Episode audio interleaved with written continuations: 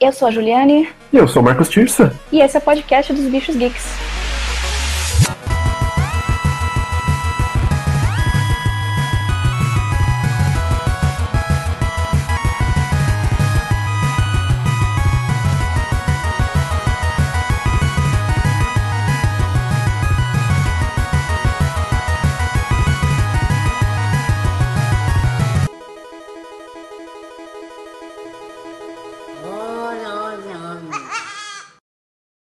Bichos Geeks, bem-vindos! Esse é um episódio diferente e solo, dessa vez sou só eu, a Juliane, ou Anne ou Cabrita. Tenho uns 300 nomes, tal como uma entidade Eldritch. Enfim, a gente não sabe se coloca um nome para essa categoria de cast mais curto e solo, mas não é importante no momento, vamos em frente. Eu vou apresentar hoje para vocês uma visão geral do Enderall. É um mod de conversão total do Skyrim, que tem história nova, músicas, dublagem de personagens, ele não reaproveita uh, vozes do Skyrim. E traz alguns sistemas novos também. Eu estou jogando neste momento, ah, vamos ver, meu Steam, há 35 horas. Cinco devem ter sido de deixar o computador ligado e buscar água, mas não estou, estou próxima talvez do meio do jogo e gostei bastante, quis trazer algo para bichos e testar esse formato mais curto de cast. Ok, vamos lá. O resumo da história do Enderall é que coisas ruins estão acontecendo no mundo. Então você tem animais que estão mais violentos, mais agressivos, e as pessoas estão se comportando de maneira diferente. Coisas que não são esperadas dentro das cidades, ruas que eram seguras não estão mais seguras, grupos de bandidos e criminosos parecem mais caóticos, mais erráticos. No geral, é meio que o 2019 do mundo real. Estou brincando, mas vamos lá. E aí você se vê no meio de toda essa situação e de um grupo que começou a investigar os porquês disso tudo está acontecendo no mundo e se há uma maneira de explicar isso pela história, olhando para o passado. A atmosfera dele tem artefatos antigos, tem ruínas, deuses que sumiram, cultos.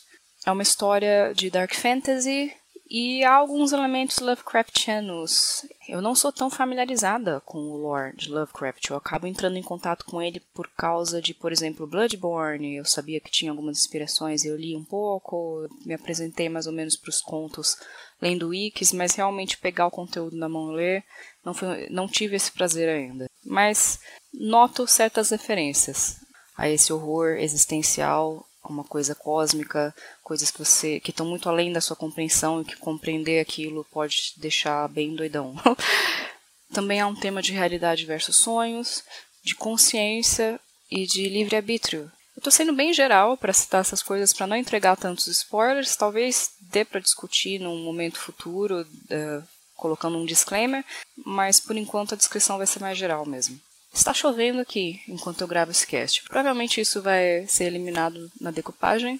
Mas isso me lembra que uma feature legalzinha do Enderall são as mudanças de estações de clima. Existe chuva, existe neve, existe o tempo mais limpo, noites. Nessas horas em que eu passei no jogo já deu pra ver uma alteração bem drástica dos biomas e do clima. É bem bonito.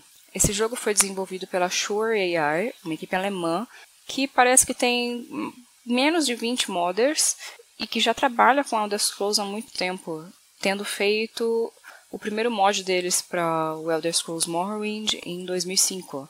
Aí o Enderall começou a ser feito em 2012 e foi lançado em 2016. Foi um tempo longo e foi como eu disse para vocês, tem compositores para as músicas novas, são é muito conteúdo e eles ficaram todos esses anos debruçados em cima disso. Uma coisa que me deixou muito curiosa sobre o Enderall foi como ele conseguiu ser desenvolvido sem tomar o hype da Bethesda. Quem acompanha um pouco a Bethesda provavelmente já trombou em alguma história dos processos dela. Ela é famosa pelo processinho, por exemplo, no caso contra o estúdio do Minecraft. Eles tinham um projeto chamado Scrolls e a Bethesda partiu para cima deles. E eu lembrei dessas coisas e falei, como assim foi possível lançar um mod de Skyrim que tem, por exemplo, até página no Steam? E aí tudo que eu consegui descobrir foi que a relação parece ter sido muito amigável entre o estúdio e a Bethesda. Havia certa distância, porque a Bethesda tem uma certa regra para não dar suporte total aos modders sobre a engine, enfim, porque senão eles vão ter que ajudar todo mundo. E mesmo assim, a relação deles com a Shure AI parece bem amigável. E eu soube, por exemplo, que em momentos comemorativos de lançamento, tal, coisas decisivas que os devs do Enderall passaram, a Bethesda chegou a enviar champanhe, colocaram à disposição deles também a pessoa da equipe que era responsável pela produção de conteúdo e tal. E tem isso na página no Steam que eu falei para vocês. O mod pode ser baixado sozinho nessa página, como se fosse um game, ele não tem preço, é gratuito. Tudo que você precisa ter é o Skyrim base ou a versão Legendary. Ele não funciona com a Skyrim Special Edition e por enquanto só vejo pessoas pedindo para a Shure AI desenvolver uma versão do Enderal que seja compatível com a Skyrim Special Edition. Quantas palavras em inglês, que trava a língua, mas por enquanto não vi novidades. Vamos falar das mecânicas e das coisas de diferente entre os dois jogos. A interface é modificada, são algumas coisas que as pessoas reclamaram no Skyrim, por exemplo, organização dos itens. Você pode usar o menu do itens para organizar as coisas por nome ou acumular tudo que está equipado no topo. Pode ver o custo-benefício de vender aquele item usando uma fórmula baseada no peso dele e no valor. E também organizar de acordo com o preço, enfim. Existem novas skills. São tem coisas similares ao Skyrim, outras não mas eu acho que uma das mudanças maiores do Enderal é que as skills não são evoluídas ao longo do uso. Não adianta entrar numa casa com todo mundo dormindo e ficar andando agachado de cócoras até ganhar stealth, que era a minha coisa predileta. Você ganha experiência fazendo alquimia, fazendo encantando itens e tal, mas realmente passar de nível dentro das skills, tipo stealth, lockpick, você precisa usar livros. Esses livros são comprados nos mercadores e aí, a cada nível de personagem, você recebe um limite de pontos. Cada ponto corresponde a um livro que você pode usar. É isso. Então, você tem um certo gerenciamento de personagem, calculando como está o seu dinheiro, quantos livros você vai comprar e quantos livros você vai usar por nível para ter uma ideia de quando que você vai atingir certa pontuação e tal. Ele tem um pouco mais de gerenciamento, não é tão natural, tão intuitivo. Pode ser que vocês achem até o Skyrim meio fácil demais, meio bobo, não sei, por ter essa evolução mais natural de use o troço e você fica bom no troço, mas eu, eu prefiro, eu acho tão legal. Você pode mudar, né? Você pode reconstruir o seu personagem como dual wielding, o stealth, e não precisava recomeçar, ou por exemplo, recomprar os livros, instalar um mod que te permite resetar as skills, esse tipo de coisa. Então, cada nível de personagem te dá um ponto de perk, né, que são para distribuir entre essas skills, tipo one-handed, light armor, heavy armor, que são as coisas, por exemplo, do Skyrim. Existem algumas árvores de perks ou skills, eu estou usando skill e perk meio como a mesma coisa, tá? Eu tô falando um e o outro, mas é a mesma coisa.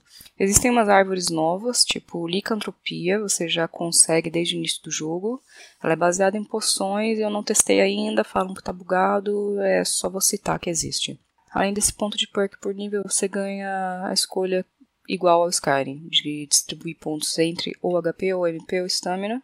E esse limite de pontos de Craft Learn. Eu lembro que de Craft você ganha 4 pontos, que, que é tipo Handicraft, Enchanting, Alchemy. Handicraft eu não sei se era o mesmo nome do que a gente tinha no Skyrim, mas é aquilo que você usa para forjar armaduras, itens. Acho que era Smithing? Não lembro. Mas é meio que a mesma coisa, só tem um nome diferente. Há guildas e facções nesse jogo, por exemplo, tem uma guilda de mercadores e você pode fazer uma quest para ir ganhando rankings dentro dela. No, dentro do lore, algumas dessas facções são antagonistas, só que elas estão ali, aliadas naquele momento por um bem maior. E elas vão pedindo sua ajuda. Não, é, não chegou ainda num momento, por exemplo, como o do Skyrim, de você precisa escolher entre Stormcloaks ou eu ia chamar de Legião. É, a, é o Fallout no fundo da minha cabeça. É os Imperials. é, os Imperials são a legião do futuro. Exploração, eu gostei demais da exploração do Enderall, ela é bem recompensada. Você fica escalando montanhas que nem um louco, você entra em buraquinhos, sobe coisas que não tem nada a ver, e há itens para você pegar. Eu senti que há um pouquinho mais de itens na natureza do que no Skyrim. Um esqueleto com um baú, coisinhas assim. Eu acho que motiva a ficar explorando o jogo. Tem até um cogumelo que aumenta o seu limite de peso em um ponto. E eles estão espalhados por todo o mapa, são vários, e serve como uma motivação extra para pegar itens. Existe um sistema diferente também de recuperação de vida e de magia, no qual alguns dos itens que recuperam vida e algumas magias te dão um tipo de um nerf, uma, uma desvantagem, que é similar, por exemplo, à radiação do Fallout. É a Arcane Fever. Você começa o plot do jogo sentindo isso e tentando curar isso, e você vai apresentando sintomas ao longo dela crescer, da escala dessa febre crescer. Chegar no 100%, acho que você morre, mas eu não, não cheguei lá ainda. Você tem poções que no início do jogo são caras, mas depois fica mais fácil de fazer ou de comprar que baixam a febre. Você tem que então gerenciar a tua vida usando uma magia de cura, sabendo que sua febre vai aumentar e aí depois você usa uma poção para baixar a febre. Um jeito de recuperar a vida sem obter essa febre é usando a cozinha. Então, coletar as carnes de animais, aprender a cozinhar, pegar peixes, é um pouco mais recompensado no jogo também.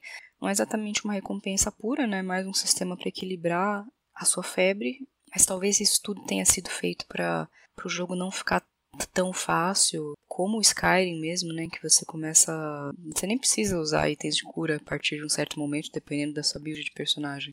Ele é interessante, eu tô jogando no fácil porque eu quero acompanhar a história, eu queria pegar o sistema, mas agora na metade do jogo ele já fica bem facilzinho, dá pra aumentar a dificuldade depois, tal, mas mesmo no fácil ele era interessante no início porque te dava uma certa sensação de urgência e de gerenciamento de personagem, foi legal. Sobre o final do jogo, não é spoiler, é mecânica. Dizem que ele encerra o gameplay, não é, você não pode fechar o jogo e sair explorando. Então, recomendam que você mantenha saves e que explore o jogo antes do final, claro.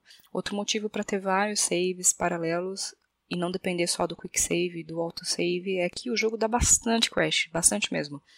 Ele tem que acontecer pelo menos uma vez por dia, ou não é ainda all. É uma feature de jogo, ele vai fechar na sua cara. Então é bom manter os saves, mas isso nunca quebrou meu jogo. Era só usar o meu save mais recente, que geralmente estava muito próximo da área em que caiu, então tirando resetar o jogo, eu não tive muito problema com isso ainda. Para encerrar esse cast, gostei muito do jogo. Fazia um tempo que, que eu não estava jogando nada. Para quem está acompanhando eu e o Marcos e o Bichos mais de perto, a gente continua super ocupado, super cheio de coisa para resolver. E o cast mais curto, inclusive, é uma tentativa de contato com vocês. E eu não estava jogando, jogando games, jogando jogos há muito tempo. Eu não sabia mais o que eram jogos. E o Enderall foi uma das coisas assim, que eu consegui jogar por alguns dias seguidos, horas, mesmo que eu fosse dormir mais tarde ou passar um período do fim de semana nele, ele deu prazer. Recomendo se você está em busca de algo confortável, porque está dentro da mecânica do Skyrim ainda e tal, mas que tem uma carinha diferente essa temática dark fantasy dos sonhos e tal é um pouco triste, é meio bittersweet, sabe? Em inglês ela é bem emocionante, os personagens têm vozes boas, você vai se apegar a alguns deles. Ele tem dois companions, acho que, acho que são só dois companions no geral, e eles também têm disponíveis as opções de romance. São muito simpáticos. O homem, no geralzão, assim, ele lembra o Eder do Pillars of Eternity, uma versão meio hedonista dele um cara que é um mercenário, que quer curtir a vida, talvez tenha alguns problemas de responsabilidade e comprometimento, interessante. A mulher eu tô, a mulher eu estou gostando bastante também, ela era uma bruxa. Ela é aquele arquétipo da criança bruxa que tem um estigma, ela cresce sendo vilanizada e demonizada pelas vilas e pelas pessoas. E ela é um docinho, mas tem tem algo oculto e triste na história dela. Acho que é minha companion predileta. Das coisas que eu não gostei foram esse sistema de livros, acompanhar todos os pontos que você tem em cada perk e quais livros você precisa comprar é chato. Você tem que abrir o menu do mercador, ver o que, que ele tem, abrir o seu menu de personagem, ver seus pontos e tal. Eu achei chato. Estou usando um caderno para anotar, inclusive, porque aí eu consigo não usar o menu, não ficar cancelando o menu para olhar o que, que eu tenho e quantas coisas eu preciso comprar. São mais de 15 skill trees e até o nível 25 de cada uma você precisa do livro Apprentice, que tem um preço, até o nível 50 você vai usar o livro Adept, que é um pouco mais caro. Depois tem Master, depois, então além de gerenciar essas mais de 15 skill trees, você tem para cada uma três ou quatro níveis de livros. Eu não sei se eu falando ficou confuso, mas that's the point. É confuso, é chato. Mas teve esse lado fofinho de tu começar a usar caderno de novo, meio antigo, né? Old school, assim, ficar desenhando no caderno as suas skills e quem sabe, às vezes tem apelo para é isso, então se você tem Skyrim ou Skyrim Legendary Edition, você já tem acesso a esse maravilhoso jogo de muitas horas, muito conteúdo, história pesada, e eu recomendo. Obrigada, bichos, por nos acompanharem. Estamos um pouco mais ativos no Twitter recentemente e, como sempre, sem novidades para próximos casts ou mais atividade. No momento a gente está arrumando algumas coisas no site, então se ele está fora do ar é porque eu estou explodindo tudo. Também agradeço ao pessoal que ficou me acompanhando fazendo as lives de Mountain Blade no início de 2019. Estamos muito próximos do lançamento de Bannerlord, estou muito interessada, espero que eu tenha tempo de jogar um pouco e de apresentar algo para vocês. Obrigada e até a próxima. E mandem um beijo pro Marcos, o nosso guaxinim.